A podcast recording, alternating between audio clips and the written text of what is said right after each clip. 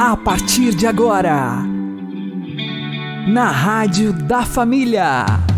Abre, Senhor, os meus olhos com o seu poder. Caminhando com Jesus. Acredite, se Deus é por nós, quem será contra nós?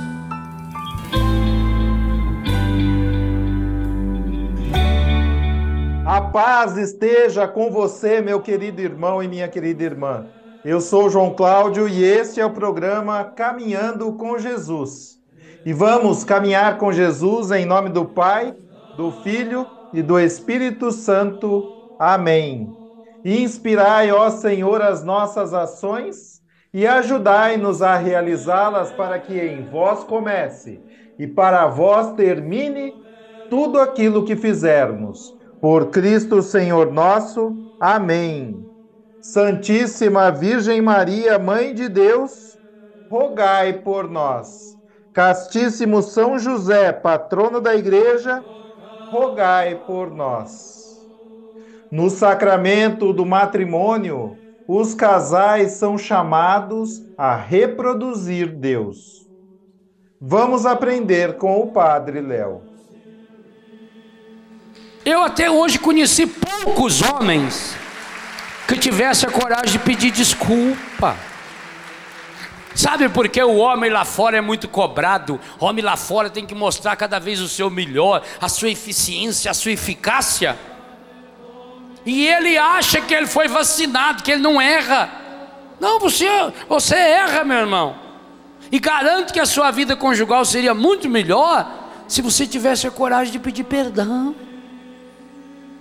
A coragem de dizer para sua mulher: me perdoa, eu estava com a cabeça quente. Não foi isso que eu quis dizer, mas não. Aí ele falou, ele, ele se arrepende, mas não pede perdão. A mulher fica acumulando isso no coração e fica remoendo isso no coração e remoendo e remoendo. E o demônio está numa felicidade danada. O encardido está numa alegria danada. Quando o encardido consegue semear a semente do ódio, a semente da discussão, a semente da mentira no coração de um casal, ah, o inferno faz festa. Por quê? Porque está escrito aí no livro, já preguei sobre isso muitas vezes. A vocação de marido e mulher é reproduzir Deus. E uma das teses que eu abordo nesse livro, no capítulo que fala do prazer sexual, eu digo com todas as letras aqui, sem medo dos meus colegas padres e teólogos moralistas, disse isso para ele, aqui dentro ainda escrevi sobre isso, que esse livro não foi escrito para eles, eles que continuam escrevendo o livro para eles mesmos ler, que esse livro foi escrito para os casais. Então, eu afirmo aqui dentro, que o prazer sexual, o orgasmo sexual, é participação no prazer do próprio Deus. O casal, quando está vivendo a intimidade e sentem o prazer, o ápice do prazer, é porque estão reproduzindo, o homem e a mulher, ou o casal está reproduzindo a alegria do próprio Deus. Não pense que a reprodução de Deus se dá só através, e a fecundidade, só através de filhos, porque alguns de vocês, por exemplo, não receberam a graça de serem pais. E a igreja não aceita que um casal que não recebeu a graça de ser pai vai trabalhar com inseminação. A igreja não aceita que mulher não é vaca para ficar sendo inseminada em laboratório. Não é cabrita de primeira qualidade. A igreja não aceita. E não, digo a vocês, nunca vai aceitar. Porque a igreja acredita no princípio divino da sexualidade. Filho não é direito. Ah, padre, mas a gente tanto que queria ter. Queria. Filho não é direito.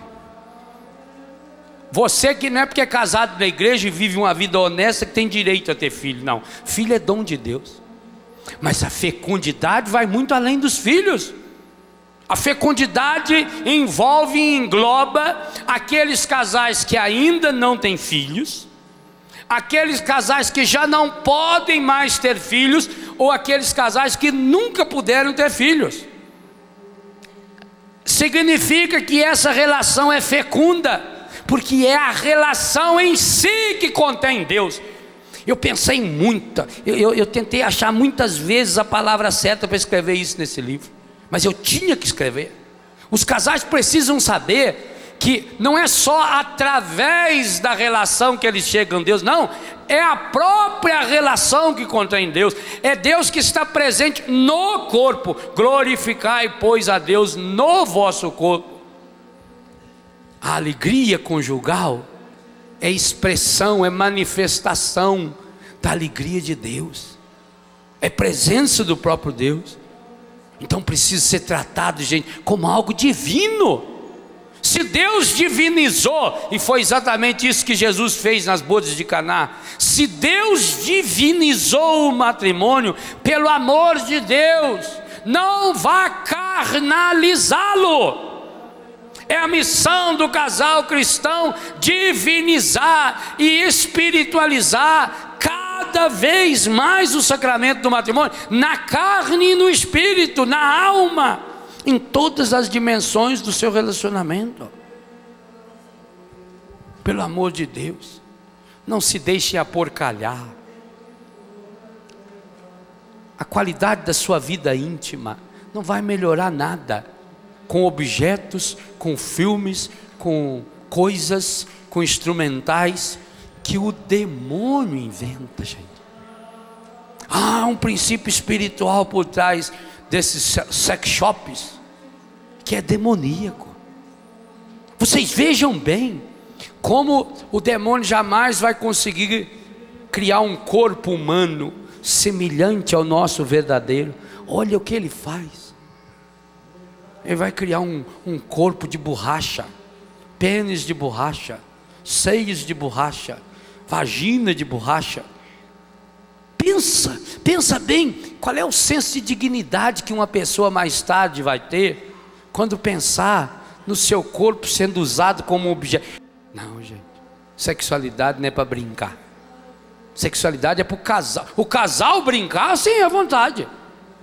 O casal se divertir, lógico, se é uma coisa que dá prazer, tem que ter divertimento. Não pode ser obrigação. Mas essas aberrações, ficar comprando esses instrumentos, esses, esses objetos. Meu Deus do céu, aonde mais vai diminuir? É isso que cega um casal. Como é que um homem vai respeitar uma mulher?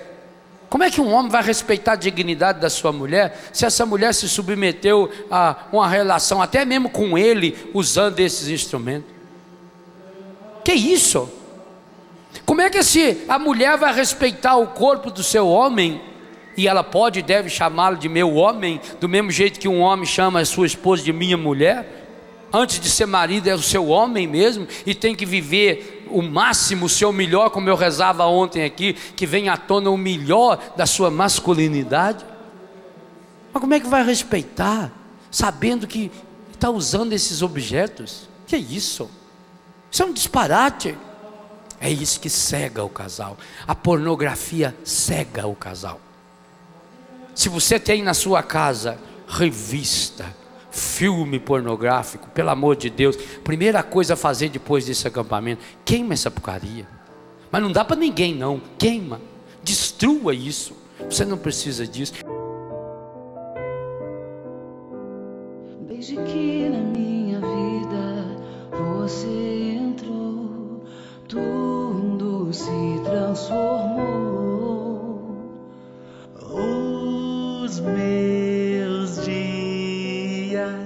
Não foram mais iguais. Achava que nunca mais voltaria a sonhar. E você, e você me ensinou a sonhar novamente a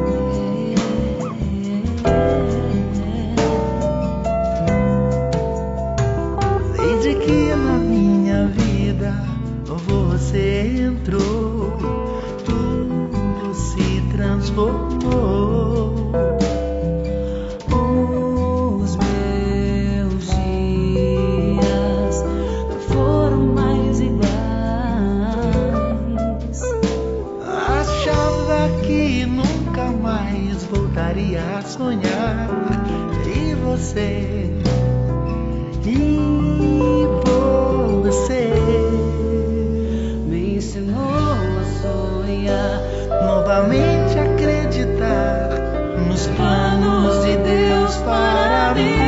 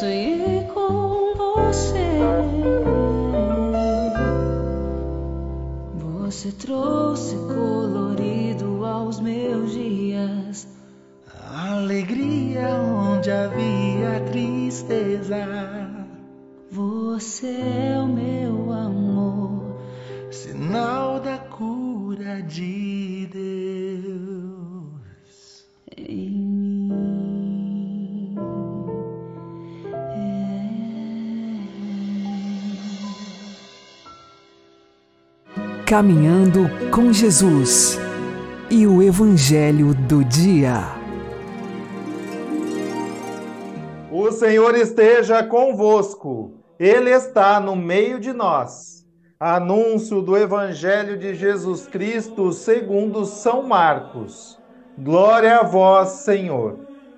Naquele tempo, Jesus saiu de novo da região de Tiro, passou por Sidônia e continuou até o mar da Galileia, atravessando a região da Decápole. Trouxeram então um homem surdo que falava com dificuldade e pediram que Jesus lhe impusesse a mão. Jesus afastou-se com o homem para fora da multidão. Em seguida, tocou os dedos nos seus ouvidos, cuspiu e com a saliva tocou a língua dele. Olhando para o céu, suspirou e disse: Éfatá, que quer dizer abre-te. Imediatamente seus ouvidos se abriram, sua língua se soltou e ele começou a falar sem dificuldade. Jesus recomendou com insistência que não contassem a ninguém, mas quanto mais ele recomendava, mais eles divulgavam. Muito impressionados, diziam: Ele tem feito bem todas as coisas. Aos surdos faz ouvir, e aos mudos falar.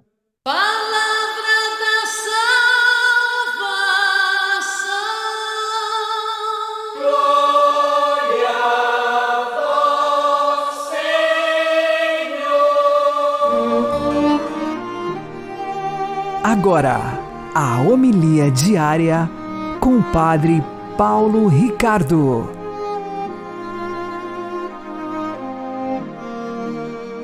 Meus queridos irmãos e irmãs, no Evangelho de ontem, Jesus saiu do território da Terra Santa e foi para o norte, o atual território do Líbano.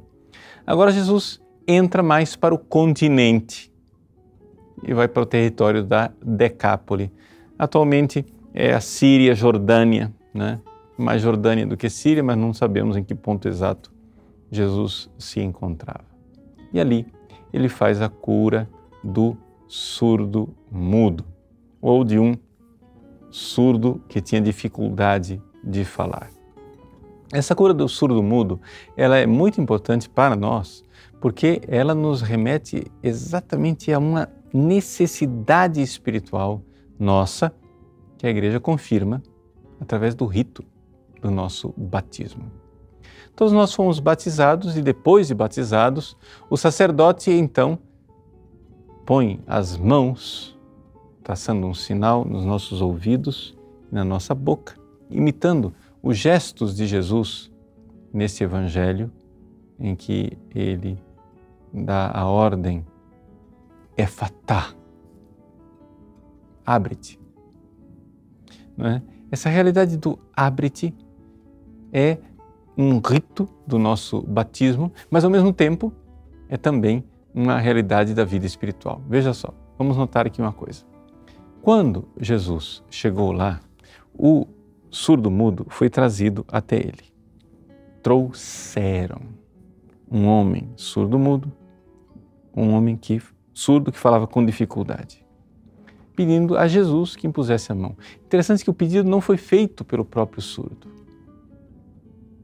Jesus então, que não quer é, intermediários, não quer terceirizar os relacionamentos, Jesus afasta-se com o homem para fora da multidão.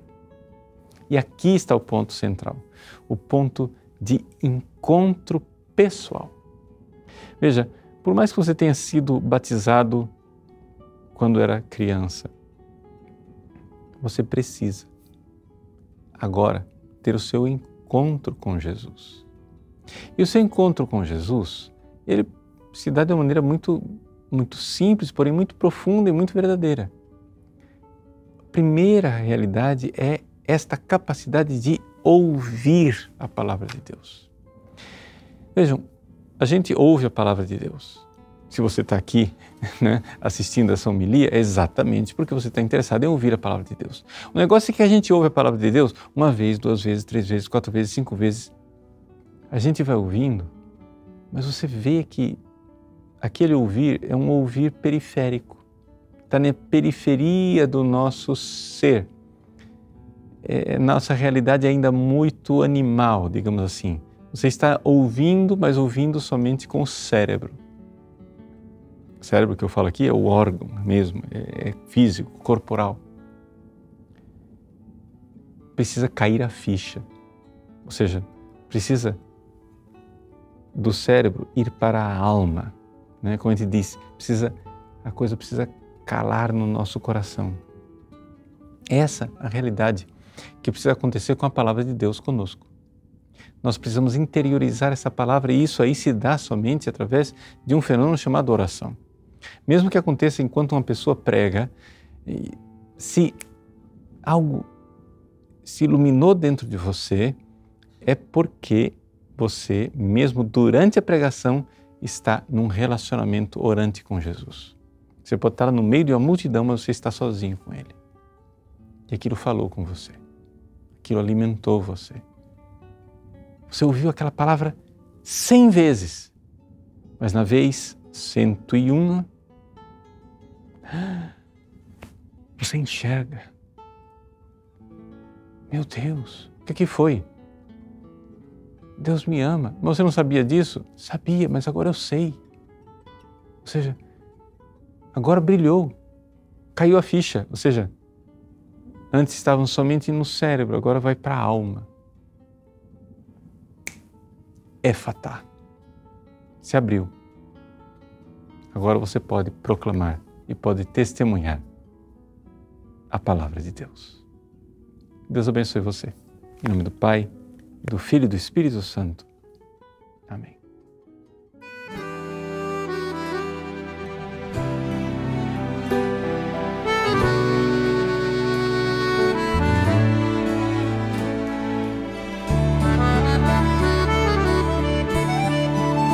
Se tiveres vontade de conversar comigo, se estiveres perdido, eu sou a porta. Tenho todo o tempo do mundo para te dar. Te prometo que a porta nunca vai se fechar. Tens o meu coração sempre como abrigo. Se estiveres cansado, encoste meu ombro, traz o teu sofrimento, eu sou a paz. Eu te darei do meu pão, te darei do meu darei a certeza que eu sou o caminho. A verdade é que nunca estiveste sozinho. Jesus, eu preciso de ti. Jesus, eu preciso de ti. Jesus, eu preciso de ti, meu Senhor. Jesus, eu preciso de ti. Jesus, eu preciso de ti. Jesus, eu preciso de ti, meu Senhor.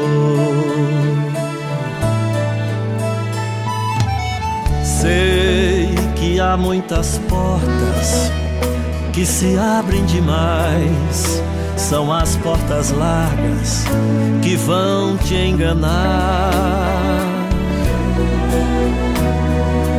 Eu sou a porta estreita, sou teu horizonte. Se estiveres com sede, sou água da fonte, vou te saciar para a vida inteira. Traz tua dor, teus pedidos e a tua tristeza eu vou te curar, porque eu sei quem tu és. A tua fé me alegrou, me deixou tão feliz. É por isso que eu sou o que o Pai sempre quis, e por vontade do Pai. Ninguém vai se perder. Jesus, eu preciso de ti. Jesus, eu preciso de ti. Eu preciso de ti, meu Senhor. Jesus, eu preciso de ti. Jesus, eu preciso de ti. Jesus, eu preciso de ti, meu Senhor.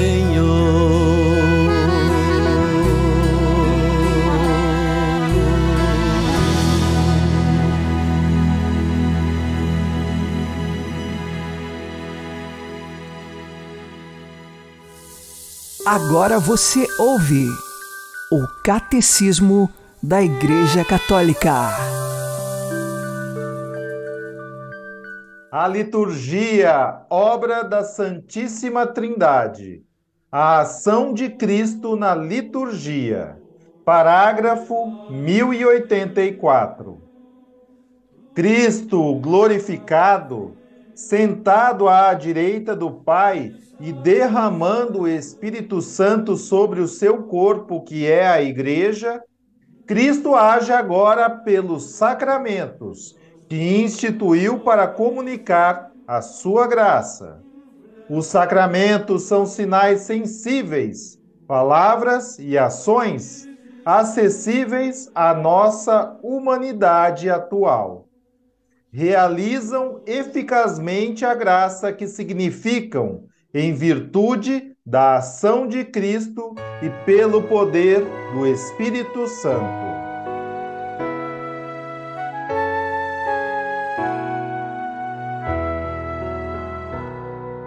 Só posso chamar-te Pai, se eu me reconheço filho, sou um membro do teu corpo e da igreja no batismo, uma criatura nova, com o selo do Senhor. Rei, profeta, sacerdote, me tornei do teu amor. para seguir no rumo certo. Que a nossa fé renasça. Fracas são as nossas forças, infinita é a tua graça. Para chegar à santidade, longo é nosso caminhar. Há tropeços e é preciso força para recomeçar. Se eu estou arrependido, faço minha confissão. Com o coração contrito, Deus é a fonte do perdão. Véspera de tua paixão, em sinal de unidade, na forma de vinho e pão, o vínculo da caridade, sacrifício de louvor e presença de verdade. Tomai todos é meu corpo, sangue, alma e divindade. Pelo óleo consagrado, quero a crisma receber, compromisso confirmado. Teu amor me faz crescer, do Espírito Divino, tons vem me fortalecer, mesmo sendo ainda um menino, teu soldado quero ser. Homem e mulher, família, vocação para o amor, doação de cada dia. Vem nos ensinar, Senhor, como São José e Maria, a viver e conviver na tristeza e na alegria, e aos filhos acolher. Se um especial chamado faz arder meu coração, ser ministro ordenado é serviço e vocação, é doar a própria vida, qual humilde servidor, agindo em persona Christi, na missão de ser pastor. Se eu sofrer enfermidade, quero unir-me à tua paixão, reconforto, paz, coragem, dos pecados o perdão, alivia o sofrimento, dá-me esta santa unção, graça e misericórdia em meu rosto, em minhas mãos, para seguir no rumo certo, que a nossa fé renasça, fracas são as nossas forças, infinita é a tua graça.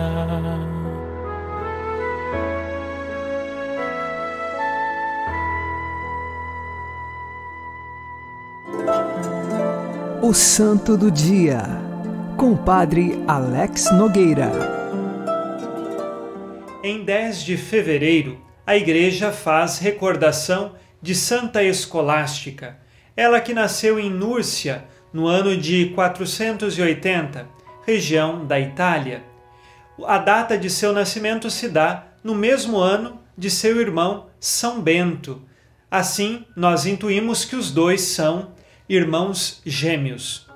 Santa Escolástica, desde pequena, muito aberta ao seguimento de Jesus e de coração pronto para se consagrar a Deus, como seu irmão São Bento o fez. Assim, quando São Bento estabeleceu sua comunidade monástica, seguindo a regra de São Bento, em Monte Cassino, Santa Escolástica já vivia um tempo numa casa próxima a este lugar, onde sozinha seguia algumas orientações que seu irmão havia passado para uma vida religiosa. Mais tarde, muitas outras mulheres se uniram à Santa Escolástica e fora feita então uma comunidade religiosa, e aí está o início das Irmãs Beneditinas. Com São Bento, nós temos aqui os monges, os irmãos beneditinos, e com Santa Escolástica, as Irmãs Beneditinas. Fato era que, uma vez ao ano, São Bento visitava sua irmã Santa Escolástica. Era rigidamente uma vez ao ano apenas, e lá eles conversavam muito sobre questões espirituais, sobre as coisas do céu, sobre a vivência da santidade. Na quaresma de 547, São Bento foi como todos os anos, visitar sua irmã Santa Escolástica. Quando ele chegou lá, conversou muito com ela e ela queria que ele passasse a noite ali para que eles pudessem continuar conversando sobre as coisas de Deus. Mas São Bento, muito estrito na vivência da sua regra, disse: Não, eu preciso passar a noite lá no mosteiro. Santa Escolástica, então, abaixou a cabeça, pôs as mãos sobre a mesa e fez uma oração, pedindo a Deus que seu irmão pudesse ficar mais um instante com ela. E assim veio uma grande tempestade, e aquela chuva impediu que São Bento saísse daquela casa. São Bento então até que advertiu Escolástica, dizendo: Mas como podes fazer e pedir isto para Deus? E aí Santa Escolástica respondeu: Meu irmão, eu queria muito que ficasse. Como você não aceitou, eu pedi a Deus e ele então me concedeu esta graça. E eles passaram aquela noite em grande tempestade lá fora, conversando sobre as coisas de Deus. Mais tarde, São Bento então voltou para o mosteiro e três dias depois Santa Escolástica morreu, no ano de 547. Quarenta dias depois, São Bento também morreu. Este foi então o último encontro entre esses dois irmãos que são santos. Santa Escolástica também nos ensina uma regra de vida. Sempre quando ela passava por uma dificuldade, por uma tribulação, ela ensinava também as outras irmãs a olharem fixamente para o crucifixo e ali lembrassem do sofrimento de Jesus, contemplassem a paixão e tirassem o seu pensamento daquele sofrimento que elas estavam passando, que era algo passageiro, e se recordassem do sofrimento de Jesus. E isto aliviava o coração daqueles que sofriam e aliviava também o coração de Santa Escolástica. Peçamos hoje a intercessão desta santa irmã de São Bento, para que lá no céu reze por nós, pela nossa perseverança na fé e para que também encontremos verdadeiras amizades espirituais que nos unam numa familiaridade espiritual e nos levem ao caminho da santidade. Santa Escolástica, rogai por nós. Abençoe-vos Deus Todo-Poderoso, Pai e Filho e Espírito Santo. Amém. Fique na paz e na alegria que vem de Jesus.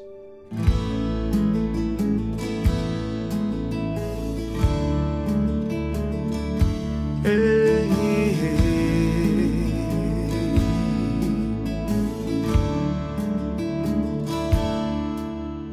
Seguia pela minha estrada, comigo não ia ninguém. Da vida eu não vivia nada, nem via a cor que as flores têm. Abismos desta caminhada Sozinho tive que passar. À noite a lua me assustava e a fonte eu nunca ouvi cantar. Sofria por não dividir aquilo que ao caminhar às vezes até me fez sorrir, ou mesmo que me fez chorar. Um dia enfim apareceu alguém que se chamava amigo, deu a mão, me prometeu fazer o caminho comigo. Caminho se faz caminhando, foi esta primeira lição. Mais coisas foi me ensinando aquele amigo já irmão. Irmão é pelo sangue amigo, amigo é irmão coração. Entende mesmo que eu não digo e aceita meu sim, meu não. Vou sendo livre a cada passo, vou sendo o que tenho que ser aquilo que sinto ou que faço. O amigo sabe enriquecer com toda a prata e todo o ouro. Amigo não posso comprar, amigo é mais, é um tesouro que só Deus mesmo tem pra dar.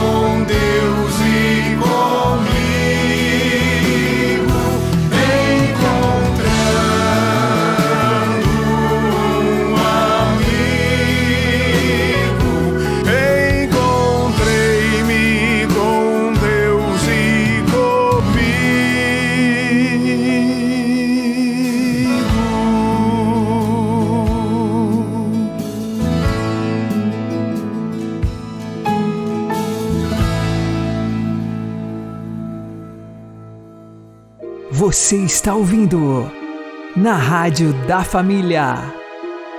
Caminhando com Jesus. Ao interpretar um sonho de infância, onde dois diabinhos fugiam de seu olhar de criança, nos ensina Santa Teresinha de Lisieux. Sem dúvida, este sonho nada tem de extraordinário. Acredito, no entanto, que o bom Deus permitiu que guarde sua lembrança a fim de me provar que uma alma em estado de graça nada deve temer dos demônios, que são uns medrosos, capazes de fugir diante do olhar de uma criança. Santa Teresinha do Menino Jesus e da Sagrada Face, rogai por nós e ajudai-nos a viver em estado de graça. Amém. O Senhor nos abençoe, nos livre de todo mal e nos conduza à vida eterna. Amém. E que Maria e José nos conduzam pelas mãos para que continuemos caminhando com Jesus.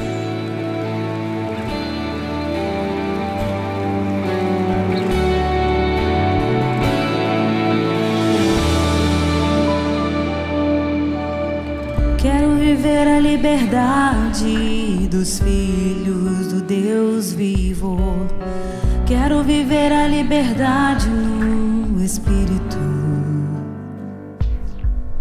Se for lançado em prisões, até na cova dos leões, serei fiel e alegre não te negarei, Jesus. Quero viver a liberdade dos filhos do Deus vivo. Quero viver a liberdade no Espírito. Se for lançado em prisões, até na cova dos leões, serei fiel e alegre não te negarei, Jesus. Eu quero ser um sinal, como